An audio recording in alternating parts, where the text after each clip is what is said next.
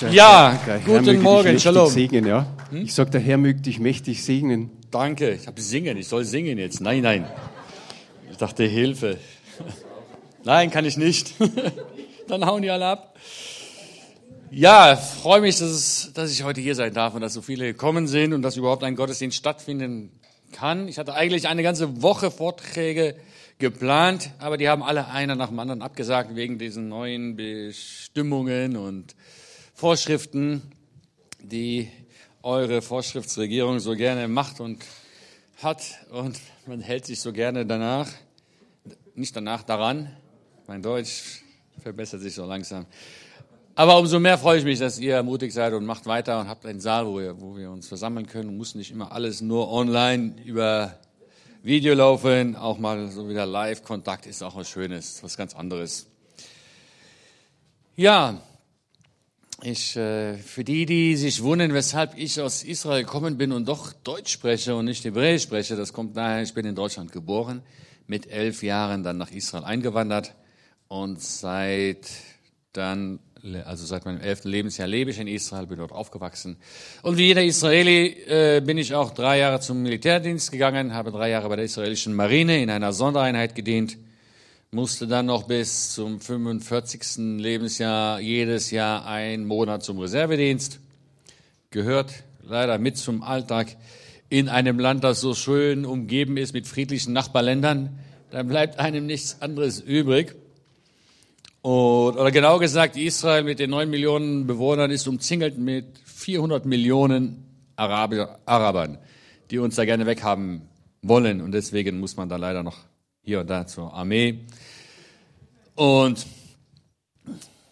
vor vielen Jahren haben auch, meine Frau und ich, haben auch eine messianische Gemeinde gegründet, östlich von Jerusalem, in einer jüdischen Siedlung. Die haben wir mittlerweile auch abgegeben, weil der Herr hat immer wieder neue Projekte und neue Ideen für uns. Und äh, jetzt bin ich Geschäftsmann und halte Vorträge eine Woche im, im Monat. Das ist mein Auftrag. Gott hat mir diesen Auftrag gegeben, hier diesen Predigtdienst zu machen für Israel. Aber davon kann man nicht leben. Deswegen drei Wochen mache ich Geschäfte, eine Woche Vorträge für Israel. Und deswegen segnet der Herr meine Geschäfte auch ein bisschen mehr. So haben wir einen Deal abgemacht. Ja, Israel ist ein spannendes Land, ist nie langweilig bei uns. Wir haben immer eine Bombenstimmung. Und auch mit Corona ist auch an Israel nicht vorbeigegangen. Und wir sind genau im selben Lockdown wie ihr.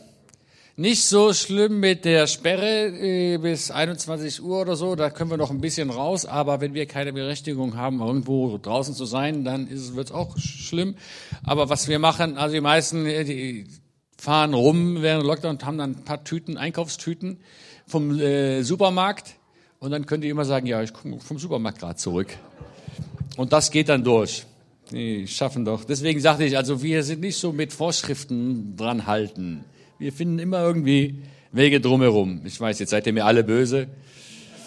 Aber wir ticken anders, wir Israelis. Aber ähm, ein Vorteil haben wir schon, obwohl die Impfungen auch bei euch ankommen. Ich weiß nicht, ob ihr das als Vorteil seht oder nicht, aber das ist ein anderes Thema. Aber wir haben schon über zwei Millionen Israelis geimpft von den neun Millionen Bewohnern zwei Millionen schon geimpft und wir haben ziemlich zuerst die Impfungen bekommen.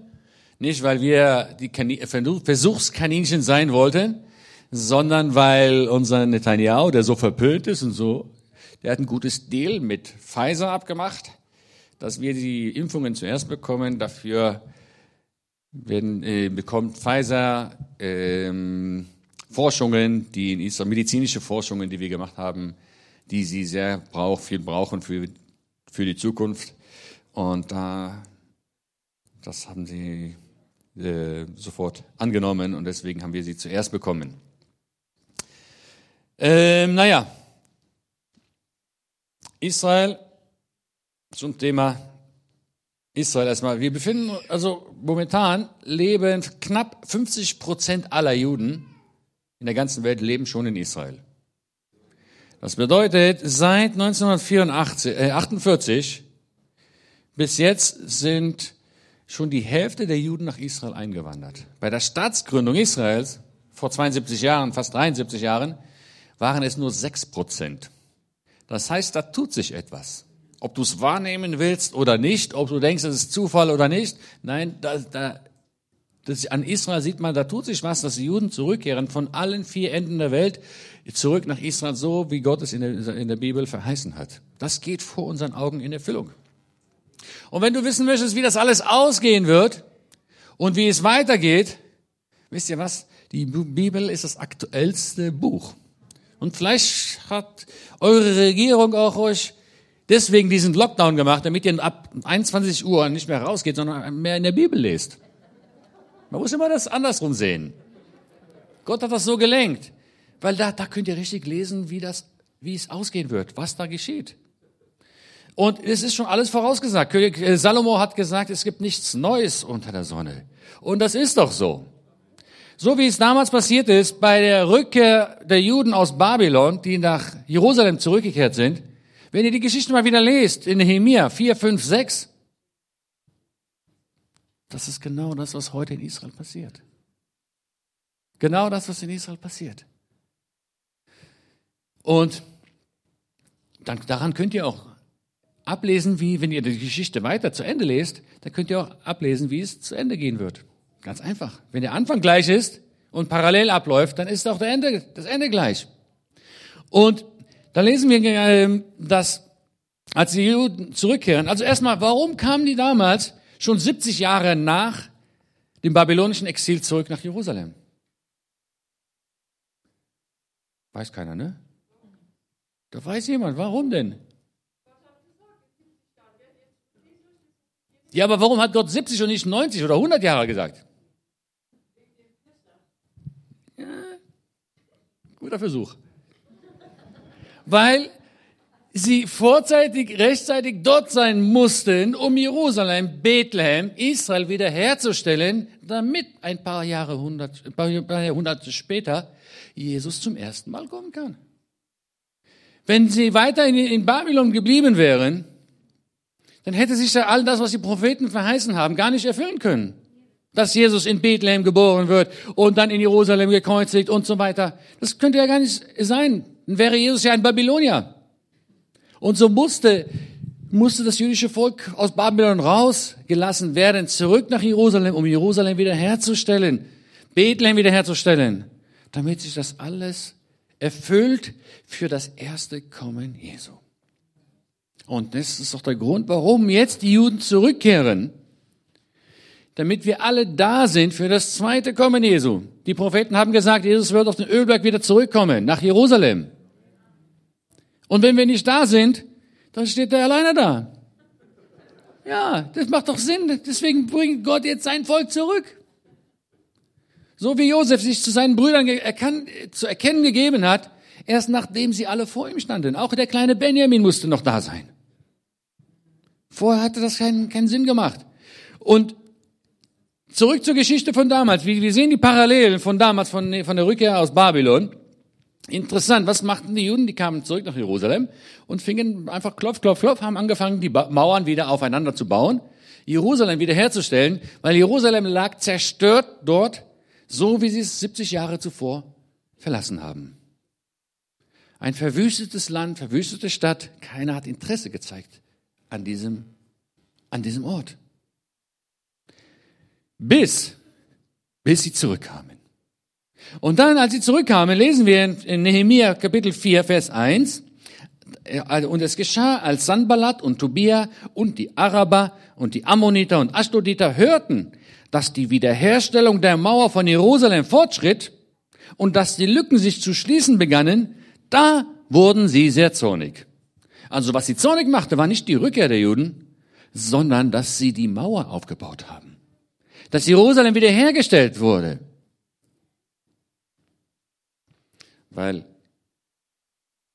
jemand hat diese Nachbarvölker aufgehetzt gegen die Wiederherstellung, nicht gegen die Juden, gegen die Wiederherstellung Israels. Deswegen sind auch die Araber nicht gegen die Juden, die sind gegen die Zionisten, weil die Zionisten bauen den Staat Israel auf, bauen das Volk, das Land Israel auf. Es geht nicht gegen die Juden, es geht gegen die Zionisten. Weil der Teufel weiß genau, wenn Israel, wenn Jerusalem, Israel wiederhergestellt ist, das wusste er damals, dann kommt Jesus zum ersten Mal. Und jetzt, wenn wir, nachdem wir es auf, wiederhergestellt haben, dann kommt Jesus zum zweiten Mal. Das weiß der Teufel auch, der kennt die Bibel. Und wenn ihr wissen wollt, wie es ausgehen wird, also lest es mal genau durch, auch wie das, wie das alles abläuft nachher, wie wir die, die Mauer aufbauen. In der einen Hand, äh, der, eine, der baut, der andere wacht. So bauen wir heute auch die Baustellen. Also in den, äh, die, die Häuser bauen heute auch so. Oder Polizisten, die Streife, mit Polizeiwagen Streife fahren im Westjordanland. Der Polizist steigt nicht aus und gibt dir ein Protokoll, wenn der Soldat, der bewaffnete Soldat neben ihm nicht vorher aussteigt, weil er ihn bewachen muss. Das ist sein Job. Er macht nichts, er bewacht nur den Polizisten, dass er nicht von irgendwo angeschossen wird. Genauso wie damals. Und äh, nur um das kurz zu machen, wie es ausgehen wird, das lesen wir in Nehemiah Kapitel 6, Vers 15. Und die Mauer wurde fertig. Trotz dem Zorn der Nachbarländer haben sie es geschafft, die Mauer fertig zu bauen. Also die Wiederherstellung hat stattgefunden. Jesus konnte wiederkommen. Und dann ist ein toller Vers, und es geschah, als alle unsere Feinde, Vers 16, dies hörten, und alle Heiden rings um uns her dies sahen, da entfiel ihnen aller Mut, denn sie erkannten, dass dieses Werk, die Wiederherstellung Jerusalems, dass dieses Werk von unserem Gott getan worden war. Das heißt, das heißt, es kommt der Tag, wo die Nationen, wo die Feinde Israels drumherum und auch die restlichen Nationen erkennen werden, dass diese Wiederherstellung Israels, ja auch die Siedlungspolitik, auch die Siedlungen im Westjordanland, in Judäa und Samaria, das ist, war Gottes Werk, weil Gott hat verheißen, ich bringe euch zurück in euer Land und ihr werdet die Häuser und Städte wieder aufbauen wie in alten Zeiten. All die Siedlungen, die wir aufbauen im Westjordanland, das sind alles Städte und Häuser, die früher schon mal da waren, zu Zeiten der Bibel. Und die Siedler, die bauen das nicht, um die Araber oder Palästinenser zu ärgern, die bauen dies, weil es ein Gebot Gottes ist. Wo Gott dem jüdischen Volk geboten hat, wenn ich euch zurückbringe in euer Land, dann sollst du dieses Land besiedeln. Die Häuser und Städte wie zu alten Zeiten wieder aufbauen. Das tun sie aus Gehorsamkeit zu Gottes Wort. Deswegen bauen sie die Siedlungen. Aber klar ist die ganze Welt dagegen. Der Teufel hat sie irgendwie aufgehetzt, weil der Teufel weiß, wenn die alle aufgebaut sind, wiederhergestellt sind, dann kommt Jesus zum zweiten Mal. Warum stört sich sonst jemand auf der anderen Seite des Globus, dass Lorenz Schneider vor 20 Jahren sich ein Haus mitten in der Wüste, in der kahlen Wüste gebaut hat? Was stört ihn? Wenn das nicht ein geistlicher Konflikt ist, wenn er nicht aufgehetzt wurde dass äh, von jemand, der sich daran stört, dass die Wiederherstellung Jerusalems und Israels stattfindet. Und da, wisst ihr wann? Ich werde euch jetzt verraten, wann Jesus wiederkommen wird. Ja, ich weiß genau wann. Nicht ganz genau, aber fast. Das ist doch mein Wasser, ne? Ja. Ihr kennt die Geschichte, als äh, Petrus und Johannes äh, auf dem Weg zum Tempel zum, äh, an dem Tor vorbeigingen, das man das schöne Tor nannte. Und da lag ein lahmer Mann, der bettelte um Geld und Petrus sagte so zynisch, sorry, ich habe kein Gold und kein Silber, aber ich habe da was anderes für dich, ich kann für dich beten. Im Namen Jesu steh auf und geh. Der lahme Mann wurde geheilt und sprang auf und alle Israelis drumherum, wow, Petrus, wie hast du denn das gemacht? Mensch, zeig mal, mach noch mal. Die waren alle, der Petrus hatte auf einmal eine Bühne, ein Publikum, die, die, die wollten mehr davon erfahren, von diesem Jesus. Und Petrus war clever, hat das natürlich ausgenutzt und hat angefangen zu predigen. Und ein Teil von der Predigt lese ich mal jetzt äh, kurz vor, Apostelgeschichte 3, Vers 19. Da sagt Petrus zu den neugierigen Jerusalemer Israelis dort, so tut nun Buße und bekehrt euch, dass eure Sünden ausgetilgt werden, damit Zeiten der Erquickung vom Angesicht des Herrn kommen. Und er den sende, der euch zuvor verkündigt wurde, Jesus Christus. Aber jetzt kommt der wichtige Vers. Denn der Himmel, den der Himmel aufnehmen musste, bis zu den Zeiten der Wiederherstellung. Jetzt wisst ihr, bis wann Jesus in den Himmel gegangen ist. Bis zur Zeit der Wiederherstellung. Jetzt fragt sich natürlich jeder, ja, welche Wiederherstellung meinte denn Petrus hier? Das sagt er im gleichen Atemzug, im gleichen Vers direkt weiter. Alles dessen, wovon Gott durch den Mund aller seiner heiligen Propheten von alters her geredet hat. Und wenn du nicht weißt, über welche Wiederherstellung die Propheten geredet haben, ganz einfach, dann liest, dann blätterst du einfach mal ein paar Seiten wieder nach vorne, liest mal wieder die Propheten und stellst fest, dass die Propheten von keiner anderen Wiederherstellung gesprochen haben als von der Wiederherstellung Israels. Was Petrus hier klipp und klar sagt, ist, dass diese Wiederherstellung Israels eine Bedingung ist für die Wiederkunft Jesu. Jetzt wisst ihr, warum auch so viele Versuche sind, die Wiederherstellung Israels zu zerstören.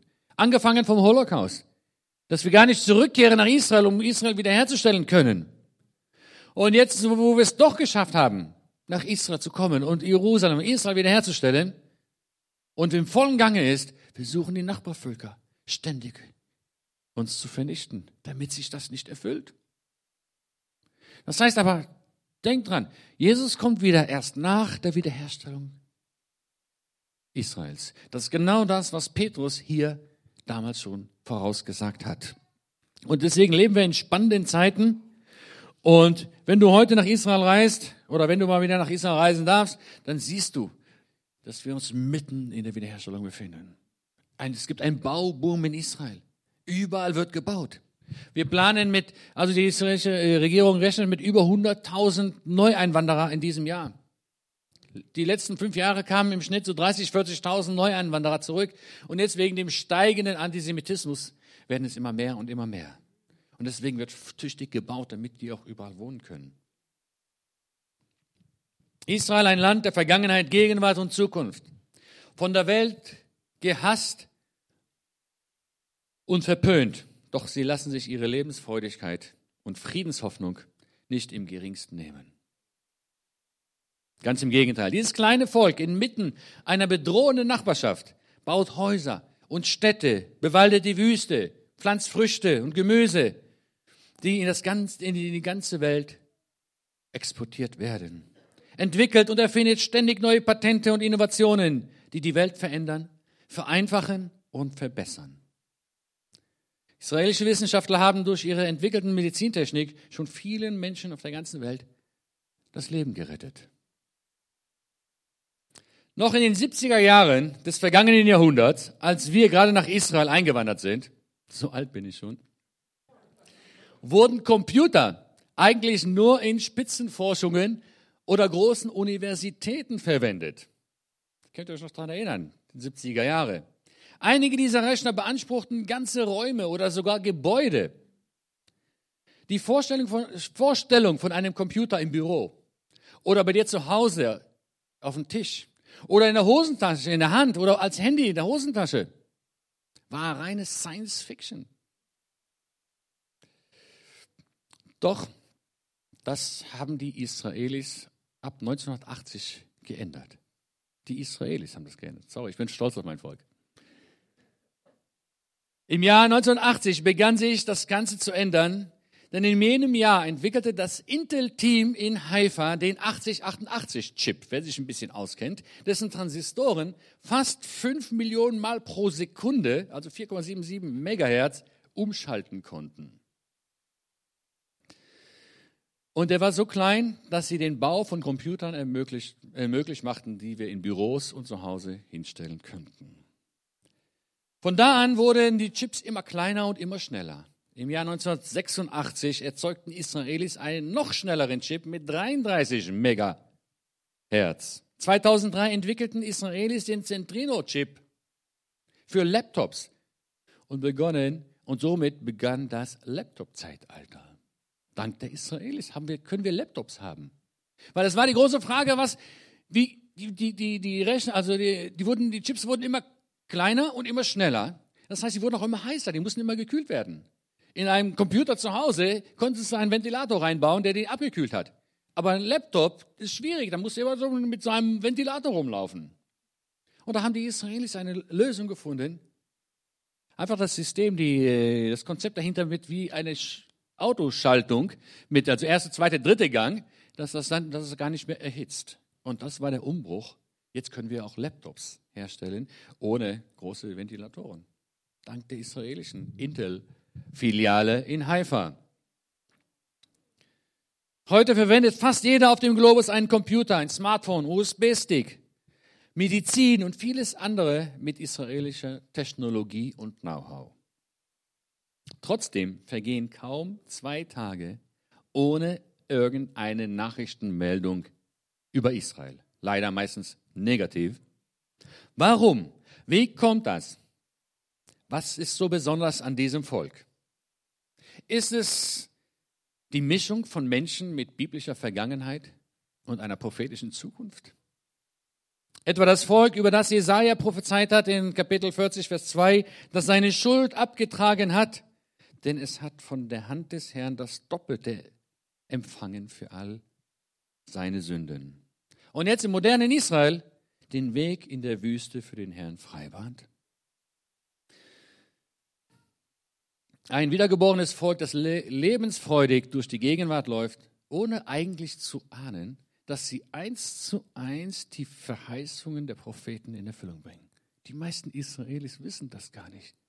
Die sind da nicht so prophetisch drauf und biblisch äh, bewusst, dass sie eigentlich das erfüllen, was in den Propheten steht. Stell, ich, ich habe schon am Anfang gesagt, ich bin Geschäftsmann und ich, ich ticke auch sehr geschäftlich. Ist ja klar. Ich weiß, was ihr jetzt denkt. Typisch Juden. Ja, ist okay, kein Problem. Und deswegen den nächsten Punkt müsst ihr mal ein bisschen geschäftlich mit mir ticken, dann kann ich das besser rüberbringen. Stellt euch vor, ihr seid alle Geschäftsleute, okay?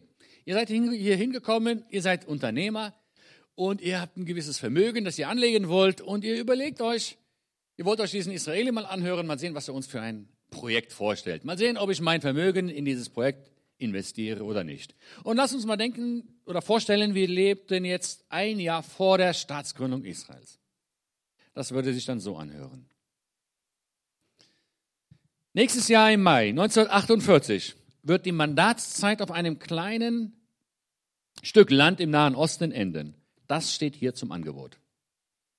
Wir wollen an diesem Ort viele Millionen Menschen aus über äh, verschiedenen Nationen versammeln. Diese Menschen haben keine gemeinsame Kultur, nicht einmal eine gemeinsame Sprache. Weil schon 2000 Jahre vergangen sind, seitdem sie das letzte Mal in Israel waren, als ihre Vorväter damals weltweit verstreut wurden. Kaum einer von ihnen hat landwirtschaftliche Erfahrungen, und erst recht keine Erfahrungen in Staatsführung, weil sie 2000 Jahre keinen Staat hatten. Vielmehr leiden viele von ihnen an Traumata aus den vergangenen Verfolgungsjahren. In diesem Land befinden sich keine nennenswerte Bodenschätze. Dafür gibt es ständig Wassermangel. Schon jemand interessiert zu investieren? Der Norden ist mit Sümpfen bedeckt, welche höchstwahrscheinlich zu Malaria führen werden. Für die Europäer wird das Klima ziemlich schwierig zu ertragen sein. Und da wäre noch ein Problem. Das Land ist von vielen Millionen Feinden umgeben, die eigentlich niemals Interesse an diesem Gebiet zeigten, da sie an unbegrenzte Geldressourcen verfügen. Aber diese Millionen Feinde drumherum werden versuchen, so im Schnitt alle 15 Jahre, 20 Jahre mal, diese neuen Bewohner mit einem Existenzkrieg zu vernichten. Und dann werden diese neuen Bewohner in diesem Land ständig mit Terroranschlägen bedroht. Also, meine Damen und Herren, ich frage Sie, wer ist bereit, sein Vermögen in dieses fantastische Projekt zu investieren? So sah das aus. So war die Lage vor über 70 Jahren in Israel. Wer hätte das gedacht? Dass ein Volk, nein, kein Volk, ein Überrest vom Volk, das, was übrig geblieben ist nach dem Zweiten Weltkrieg, zurückkommt in eine Wüste, in ein Sumpfland und macht ein Paradies daraus, wie wir es heute haben. Nur drei Jahre nach dem Holocaust, wo alle meinten, jetzt ist es aus mit dem jüdischen Volk, fast vernichtet, ging das in Erfüllung, was Gott durch den Propheten Jesaja verheißen hat, dass an einem Tag eine Nation geboren wird. Und so, wer hätte das gedacht, dass eine Sprache, die 2000 Jahre ausgestorben war, jetzt wieder von einem ganzen Volk gesprochen wird. Sowas geschah noch nie in der Geschichte. Wer hätte das geahnt? Das ist kein Zufall. Was in Israel seit den letzten 72, 73 Jahren passiert, das ist reiner Beweis, dass die Bibel recht hat. Und wenn die Bibel recht hat, dann ist es auch ein Beweis, dass es Gott gibt. Israel beweist der ganzen Welt, dass es einen Gott gibt. Wer hätte das gedacht? Israel war erst 30 Jahre alt, als ich damals äh, 1978 mit meiner Familie nach Israel eingewandert sind, bin. Und so wie alle anderen Einwanderer kamen wir auch mit dem Gedanken und Hoffnung, wir sind zu Hause. Die Juden, die nach Israel einwandern, kommen praktisch nach Hause. Und zu Hause fühlst du dich immer am sichersten, immer am geliebtesten. So es, sollte es sein. Und mit diesem Hintergedanken kamen wir auch zurück. Ha, endlich zu Hause. Jetzt können wir zurücklehnen, in Frieden leben. Aber sehr schnell habe ich dann auch gemerkt, das ist ein bisschen anders, als wir uns das vorgestellt haben. Ich musste dann nach ein paar Jahren in die Armee und ähm, habe gemerkt, dass wir noch ständig um unsere Existenz kämpfen müssen, um Frieden kämpfen müssen. Das ist gar nicht so friedlich, wie wir das dachten. Nicht nur um Frieden kämpfen, um Existenz kämpfen, wir müssen auch noch, oder Israel muss auch ständig noch in der Welt sich behaupten oder der Welt sich zu rechtfertigen, dass wir überhaupt ein Existenzrecht haben. Das könnt ihr euch gar nicht vorstellen, was das bedeutet. Das heißt, wenn du kein Existenzrecht hast, dann ist es egal, ob du existierst oder lebst oder nicht. Dann kann dich jeder umbringen. Wir müssen ständig uns der Welt beweisen, dass wir ein Existenzrecht haben. Und das muss Israel ständig noch machen. Und trotz all diesen schwierigen Realitäten im modernen Israel, trotz dem schrecklichen Holocaust und den vielen Verfolgungen in den letzten 2000 Jahren in der Diaspora, sind die Israelis lebensfreudig, ein fröhliches Volk und schauen mit einer positiven Zuversicht nach vorne. Das jüdische Volk hat, hat jeden guten Grund, nach solch einer tragischen Geschichte schmollend herumzulaufen, alle zu beschuldigen. So ungefähr wie die Palästinenser es machen und versuchen ständig uns schlecht zu machen. Wir haben ihm das, ihnen das Land weggenommen. Wir haben sie rausgejagt. Wir sitzen heute in ihrer, sie sind Flüchtlinge wegen uns und so weiter und so weiter. Sie übertreiben natürlich. Und ist nicht so, äh, wie sie sagen. Aber sagen wir mal, das stimmt alles, was sie sagen. Aber sie geben so viel Zeit und Energie dafür aus, uns zu beschuldigen, uns auf die böse Bank zu setzen dass sie keine Zeit haben, etwas aufzubauen, keine Gedanken, keine freien Gedanken, keine Energie mehr haben, etwas zu entwickeln. Wir Juden hätten dasselbe machen können. 2000 Jahre hat man uns das eh noch schlimmere Sachen angetan. Wir hätten auch jetzt rumsitzen können und alle beschuldigen. Da, da, da, da, da, da. Dann hätten wir aber keine Zeit, das Land zu entwickeln, aufzubauen. Und ich wünsche, die Palästinenser würden das auch mal als Geschichte nach hinten Egal, ob das jetzt stimmt oder nicht stimmt. Sagen wir, es stimmt. Aber würden das einfach mal ablegen und nach vorne schauen und etwas aufbauen.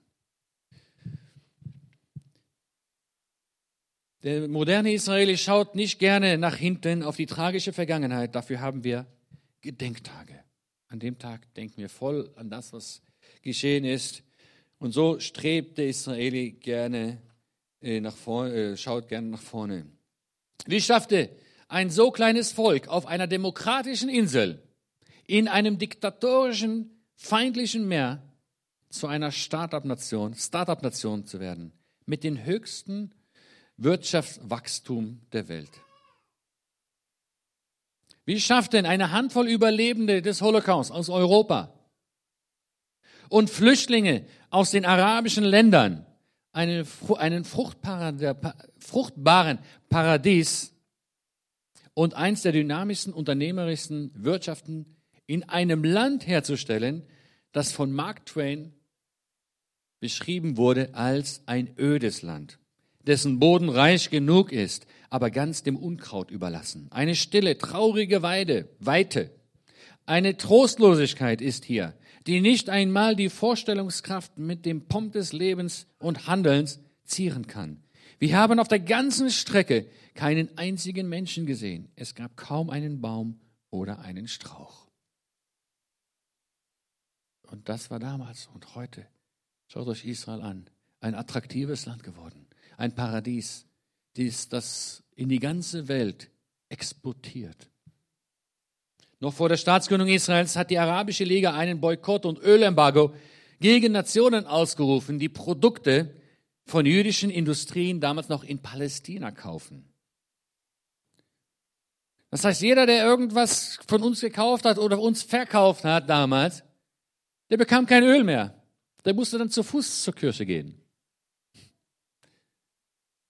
Und das war und gerade da damals, als wir das Land aufgebaut haben, als die ersten Pioniere zurückkamen, brauchten wir Landschaft, Landwirtschaftsgeräte, Medizin für die Holocaust-Überlebenden, die zurückkamen, Waffen, um uns zu verteidigen. Gerade dann brauchten wir das, hatten es aber nicht. Und so führte dieser arabische Ölembargo, dieser Boykott, uns dazu, da, dahin, anders umzudenken und erfinderisch zu werden. Wenn, und Israelis, wenn wir etwas nicht haben oder nicht erreichen können, dann denken wir sofort, ah, dann müssen wir es selber erfinden, selber entwickeln.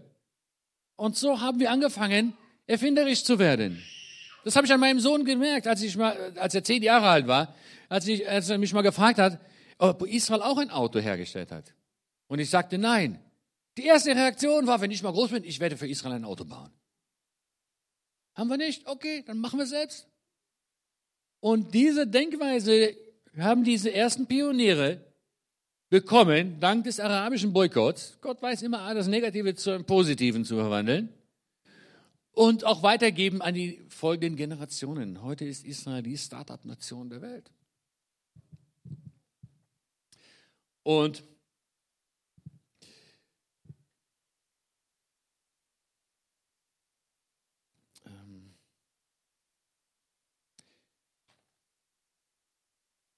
Nationen, auch mit denjenigen, die wir, äh, die uns viel Leid antan, da, äh, also der moderne Israeli möchte die Welt entdecken, verbessern.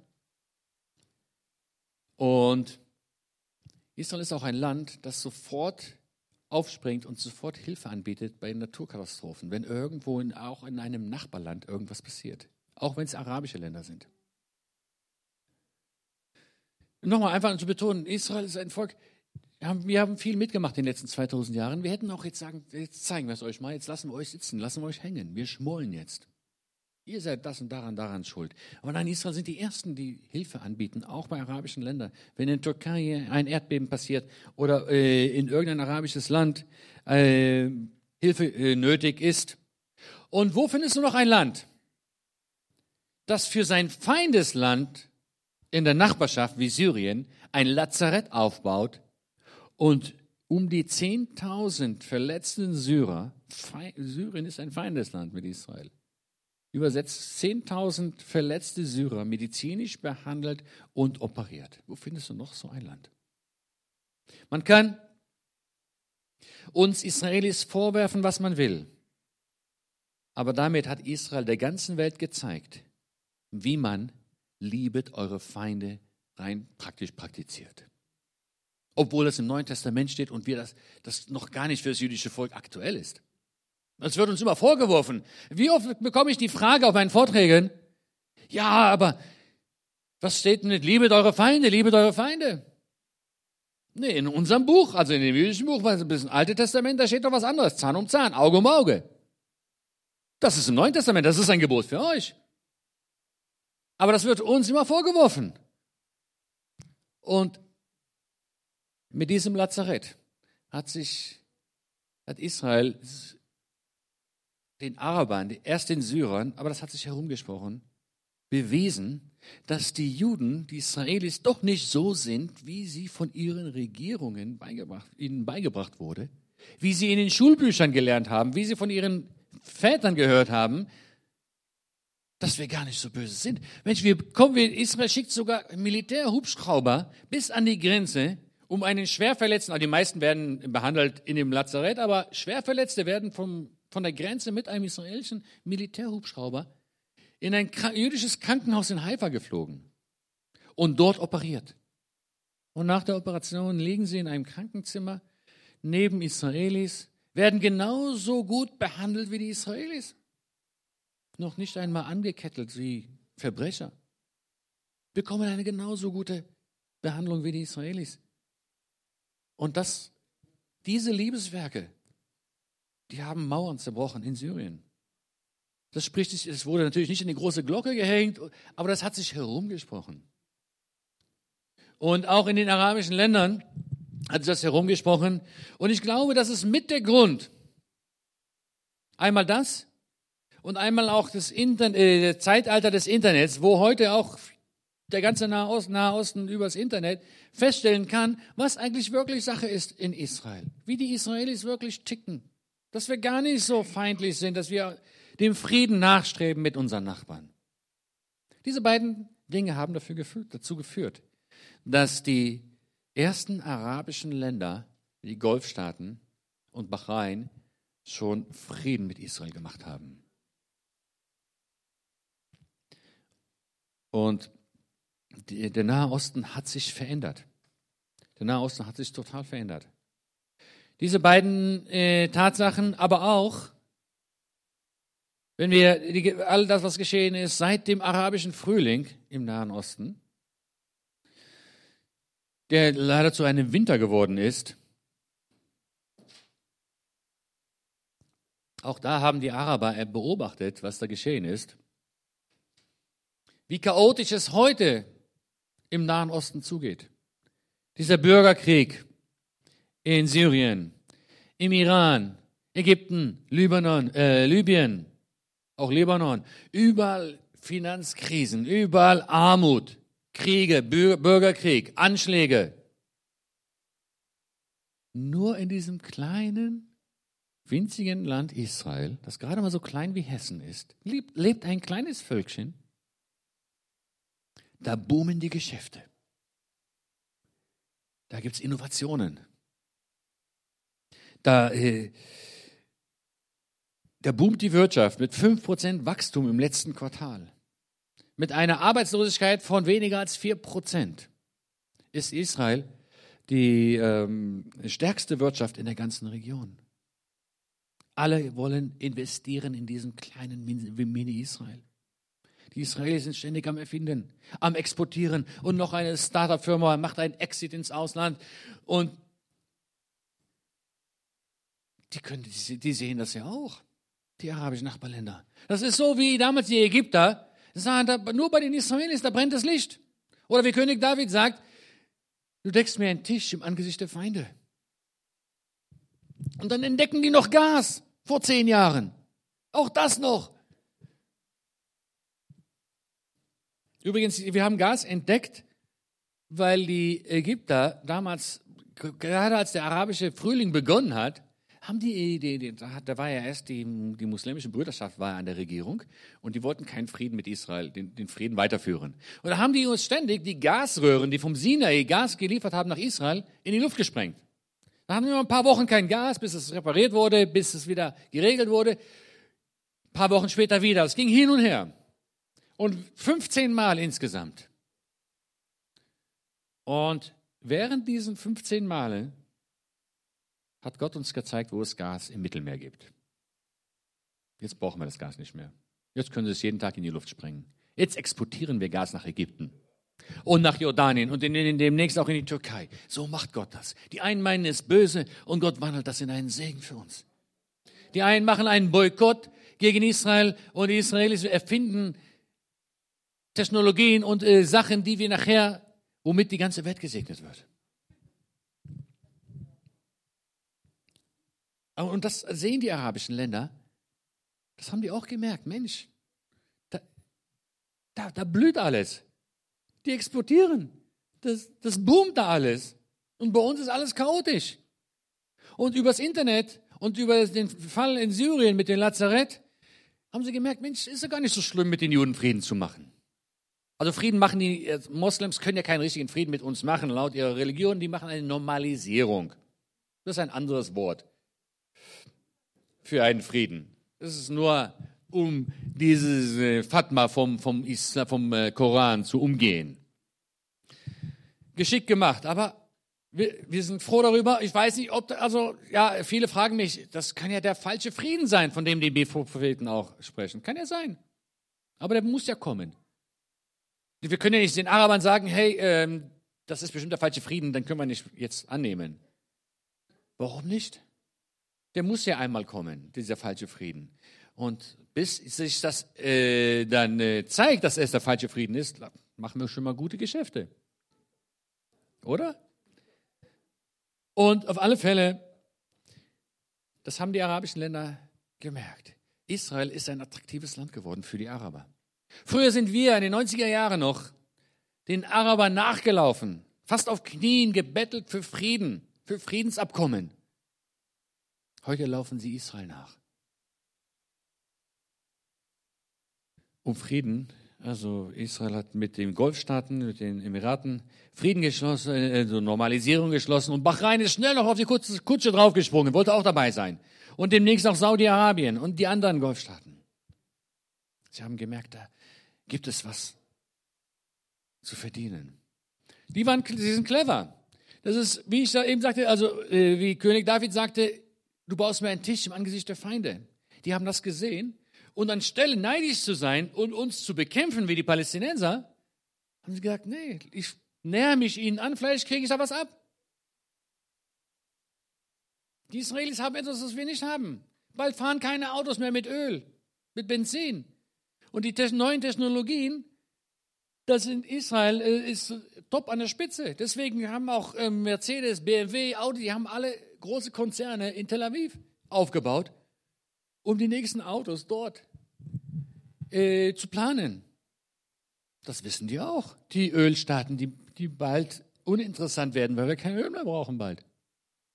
Die sind clever, die wissen ganz genau, die könnten uns jetzt aus Neid und Ärger bekämpfen und den Tisch versuchen umzuwerfen. Oder zu sagen, hey, komm, wir schließen uns zusammen. Und ich wünsche, dass die Palästinenser auch so umdenken würden. Dass wir dann auch mit ihnen Frieden bekämen.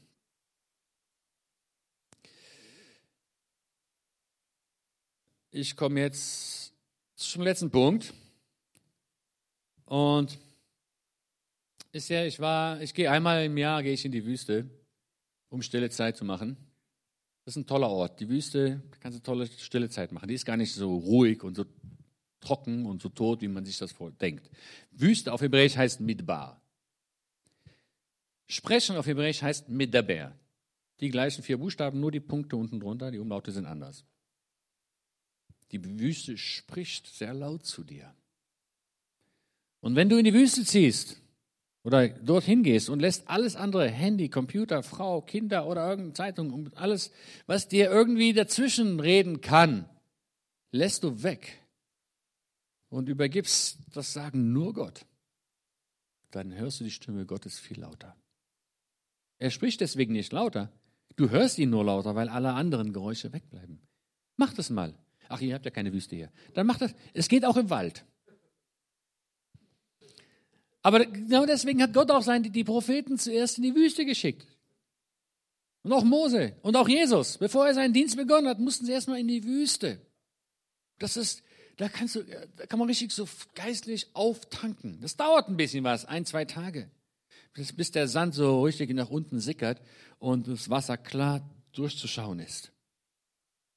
Und das habe ich letztes Jahr gemacht und bin diesmal in die Wüste Sinai gegangen, was heute Ägypten ist. Musste ich über die Grenze, aber die Wüste da ist schön, gefällt mir. Bin ich darüber gegangen. Und habe mich gerade so schön hingesetzt und die Bibel aufgeschlagen oder rumgeblättert, wusste nicht, wo soll ich lesen. Also ich habe nichts mitgenommen, außer die Bibel. Und wurde gerade so in den Gedanken Gott fragen, was soll ich denn jetzt mal lesen? Also die ganze Bibel kann ich auch nicht lesen in den drei Tagen. Und dann kam gerade so vor mir ein Beduine angeritten mit einem Kamel so richtig wie Slow Motion. Der hatte auch die ganze Jalabia, die ganze Kleidung, so richtig klassisch. Ach, richtig, danke Gott. Jetzt hat er hat mich sofort an den Auszug aus Ägypten erinnert. Ich dachte, oh klar, was liest sich besser in der Wüste Sinai als der Auszug aus Ägypten? Dann habe ich angefangen, den Auszug aus Ägypten zu lesen in der Wüste und da ist mir ein Vers aufgefallen, den, den ich schon vorher kannte, aber da ist ein Wort drin, das, ich, das mir nicht bewusst war. 2. Mose 12, Vers 38, dort steht, gerade als die Kinder Israel ausgezogen sind aus Ägypten, steht hier, es zog aber auch viel Mischvolk mit ihnen. Ja, steht da auch. In manchen Übersetzungen steht nicht Israeliten. Auf alle Fälle, es waren irgendwelche Völker oder Ägypter, auf alle Fälle keine Israelis. Keine Israeliten. Und dass da noch Fremde mitgezogen sind, das wusste ich. Diesen Vers kannte ich. Nur, dass es viele waren, das war mir neu. Und so dachte ich, Mensch, habe ich mich in die Situation umgesetzt und dachte, als freier Ägypter mit einem Volkssklaven einfach so in die Wüste zu ziehen, macht keinen großen Sinn. Wenn das, oder du bist ein bisschen Mischugene, oder hast einen Sonnenstich bekommen, oder du hast etwas erkannt, was die anderen nicht erkannt haben. Weil es sind nicht nur Einzelne, weil überall in jeder Gruppe sind immer ein paar komische dabei. Komisch ist nicht negativ, ich bin auch komisch. Jeder hat so seine Kratzerchen. Aber die gibt es überall. Aber dass es viele waren, viele Verrückte, die bereit waren, als freie Menschen mit einem Volk Sklaven in die Wüste zu ziehen, nur weil ihr Anführer gesagt hat, ich bringe euch nach 40 Jahren in das gelobte Land, da muss man ein bisschen komisch sein, um damit zu machen oder etwas erkannt zu haben, was die anderen nicht erkannt haben. Und weil es viele waren, hat mich das interessiert, wer war dieses Mischvolk? Warum haben die das getan? Warum sind so viele Ägypter mit einem Volk Sklaven in die Wüste gezogen? Sklaven sind keine Menschen, die geachtet werden, geehrt werden. Und als freier, geehrter, nobler Ägypter mit ihnen zu. Stell dir vor, du, bist, du hast deine Koffer gepackt, vor die Tür gestellt, weil du den nächsten Tag mit den Israeliten in die Wüste ziehen willst. Da haben deine Nachbarn dich gefragt, deine ägyptischen Nachbarn, hey, was machst du denn? Gehst du in Urlaub? Mallorca? Wohin gehst du? Nein, ich ziehe mit den Sklaven morgen in die Wüste. Ah, wohin denn? denn? Ja, wir wandern erstmal 40 Jahre in die Wüste rum und dann gehen wir in das gelobte Land. Das hat der Mose gesagt. Könnt ihr euch vorstellen, wie die Ägypter den, den, diesen komischen Nachbarn den Vogel gezeigt haben? Auf alle Fälle ist genauso wie heute, wenn du dich an die Seite Israels stellst, machst du dich nicht sehr populär. Die denken auch, du bist lebensmüde, wenn du nach Israel reist. Auf alle Fälle, dann wollte ich mal nachgucken, wer war dieses, dieses Mischvolk. Ich wollte mein Handy rausholen, aber es äh, hatte ich ja nicht dabei. Ich habe ja nur die Bibel dabei gehabt. Wollte mal Google fragen, der, der weiß ja alles. Äh, meine Frau war auch nicht dabei, die es noch besser weiß. Auf alle Fälle, dann habe ich da, die Bibel erklärt sich am besten alleine. Und da habe ich angefangen, einfach mal das Kapitel nochmal, also die ganze Geschichte nochmal zu lesen. Und da ist mir aufgefallen, in jedem Kapitel davor fast steht, ähm, aber der Herr verstockte das Herz des Pharaos. Und dann wieder eine Plage. Und Pharao sagte, okay, ihr könnt gehen. Was macht Gott? Verstockt dem Pharao das Herz. Das macht auch keinen Sinn. Überlegt mal. Das Ziel war, Gott schickte Mose zu Pharao, damit Pharao die Kinder Israel ziehen lässt. Nach den ersten drei, vier Plagen sagt Pharao, okay, ihr könnt gehen. Mensch, alle wären happy. Pharao wäre die Plagen los. Mose hätte das Ziel erreicht, Kinder Israel wären frei, Gott hat sein Ziel erreicht, alle wären happy. Was macht Gott? Er verstockt dem Pharao das Herz. Warum? Damit noch eine Plage auf Ägypten kommt. Warum?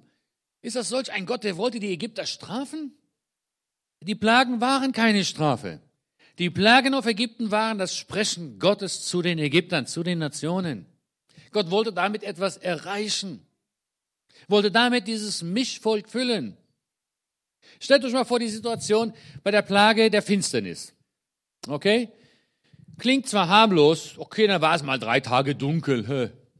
Dann schlafe ich mal aus drei Tage. What's the big deal? Nein, die war nicht so harmlos, die, die, die Plage. Da lesen wir in der Bibel, und es kam eine dichte Finsternis im ganzen Land Ägypten, drei Tage lang, so dass während der drei Tage niemand den anderen sehen konnte. Das war ein bisschen mehr als nur mal das Licht aus. noch jemand von seinem Platz aufstehen konnte. Drei Tage lang nicht aufstehen konnte. Aber dann geht der Vers weiter. Aber alle Kinder Israels hatten Licht in ihren Wohnungen. Bei uns brannte das Licht. Das heißt, die Ägypter, die nicht aufstehen konnten von ihren Betten, weil es so finster war, aber gerade noch rausschauen konnten durch die Fenster, die hatten ja damals keine Scheiben und Jalousien, konnten auch rüberschauen in das Land Goshen, wo die Israeliten waren, da brannte das Licht.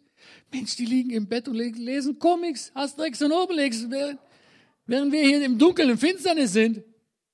Da konntest du als Ägypter zweierlei reagieren. Du konntest sagen, Mensch, wieder diese Juden, immer schaffen die es um die Runde, immer geht's denen besser. Und deinen Hass und Ärger gegen dieses Volk nur noch schüren und antisemitischer noch und noch mehr werden.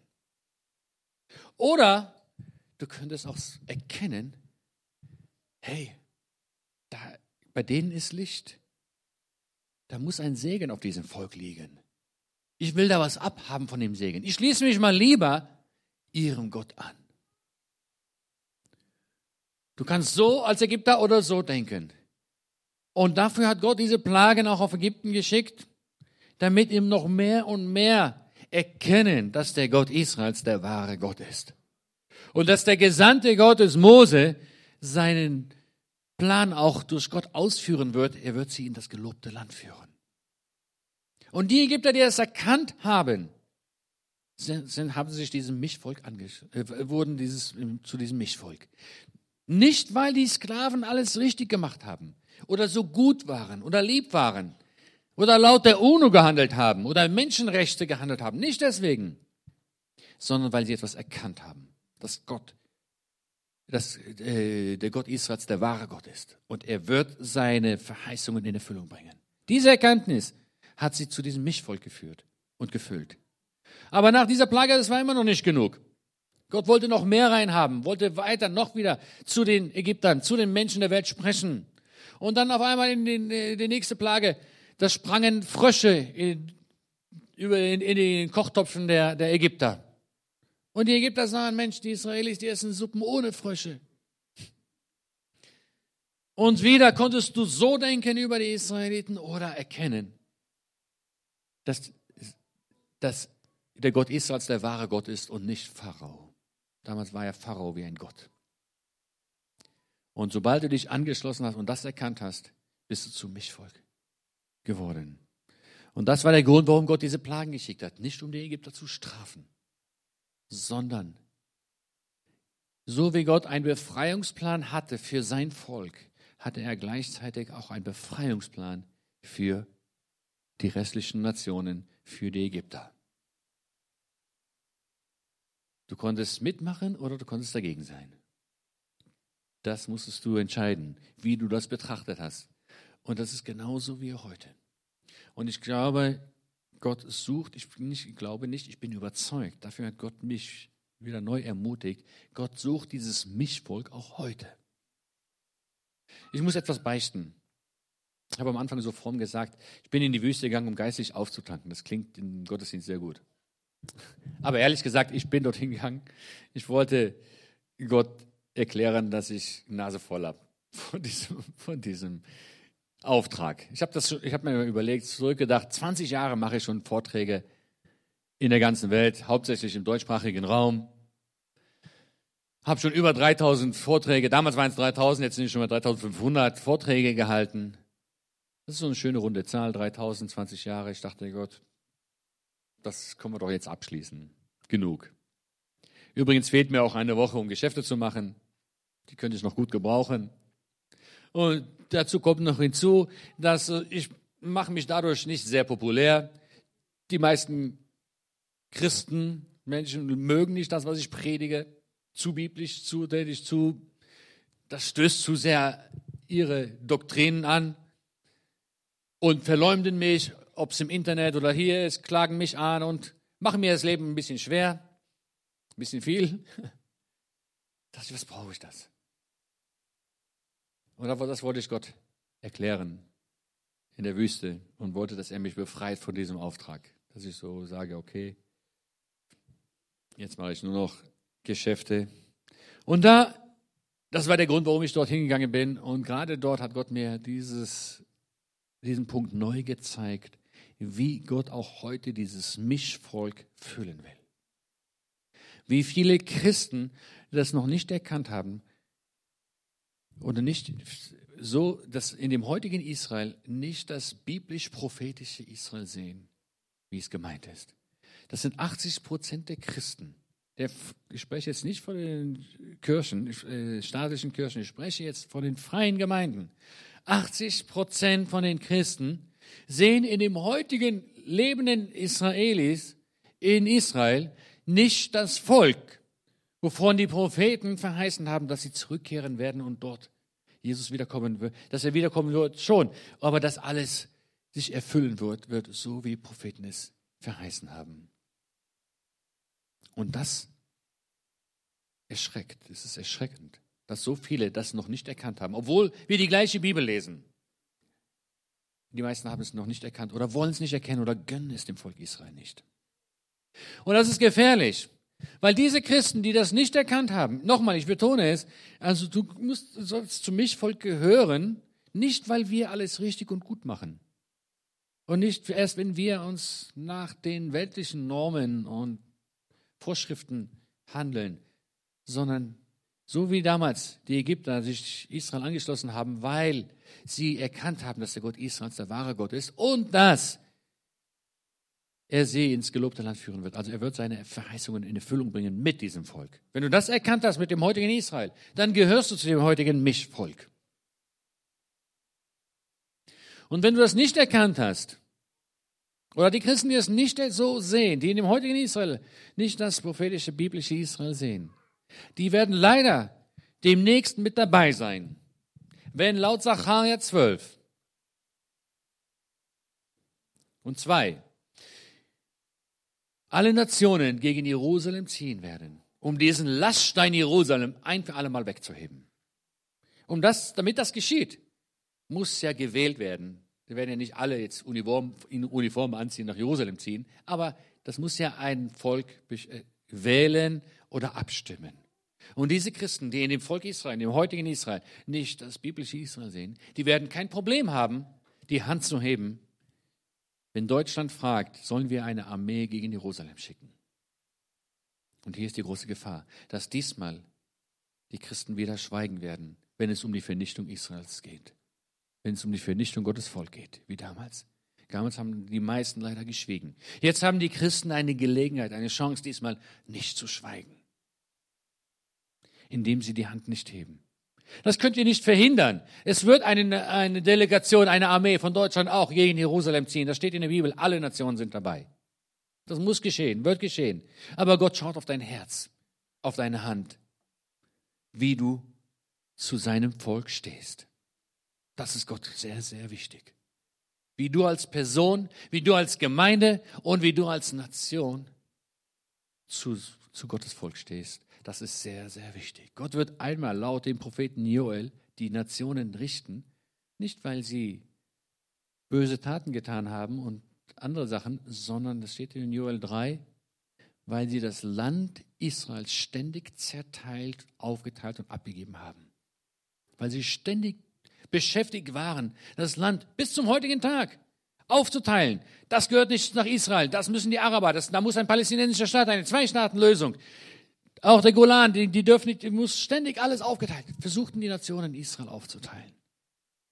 Es ist Gott sehr wichtig, wie du in Bezug zu Israel denkst und handelst und im, am Schluss auch die Hand hebst oder nicht. Aber wenn du erkannt hast, dass der Gott Israels der wahre Gott ist und laut seiner Propheten mit seinem Volk zum Ziel kommt, das heute schon angefangen hat, die, die Verheißungen in Erfüllung zu bringen mit der Rückkehr der Juden. 50 Prozent sind schon zurück. Und Israel wiederherzustellen, so wie die Propheten ver, verheißen haben.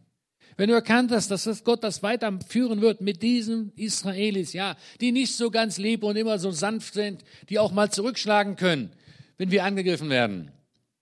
Wenn du das erkannt hast und das glaubst, dann gehörst du zu dem Mischvolk und dann wirst du deine Hand nicht heben.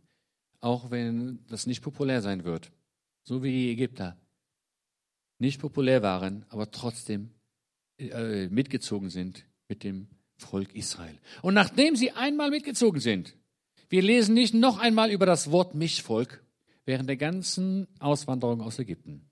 Das Wort kommt nicht mehr vor. Dieses Volk existierte nicht mehr. Warum? Weil sobald sie so, von dem Moment an, wo sie sich dem Volk Israel angeschlossen haben und dem Gott Israels, wurden beide zu einem Volk. War kein Unterschied mehr. Und so gehört das physische Israel auch zu dem geistlichen Israel. Ihr seid das geistliche Volk Gottes. Das physische Volk Gottes, die Israelis heute, die noch nicht an Jesus glauben, sind das physische Volk Gottes. Aber wir gehören zusammen. Wir gehören zusammen. Und erst wenn Israel wiederhergestellt ist, also die Bibel ist, die Propheten sind voll von diesen Beispielen. Hesekiel, erst wenn die Totengebeine zurückgebracht sind nach, in das Land Israel und erst wenn der Totengebeine, wenn da wieder Fleisch, Sehne und Haut drauf gewachsen sind, ihr kennt das, die Vision von Hesekiel. Erst nachdem der Körper 100% vollständig wieder da ist, hat Gott den, seinen Odem ausgeblasen, eingeblasen in diesen Körper und ihn wieder ins Leben gerufen. Das heißt, erst wenn die Juden zurückgekehrt sind, wie Israel wiederhergestellt haben, dann kommt die Ausgießung des Heiligen Geistes. Deswegen erwartet man nicht so viel von den Israelis. Die sind noch geistlich tot.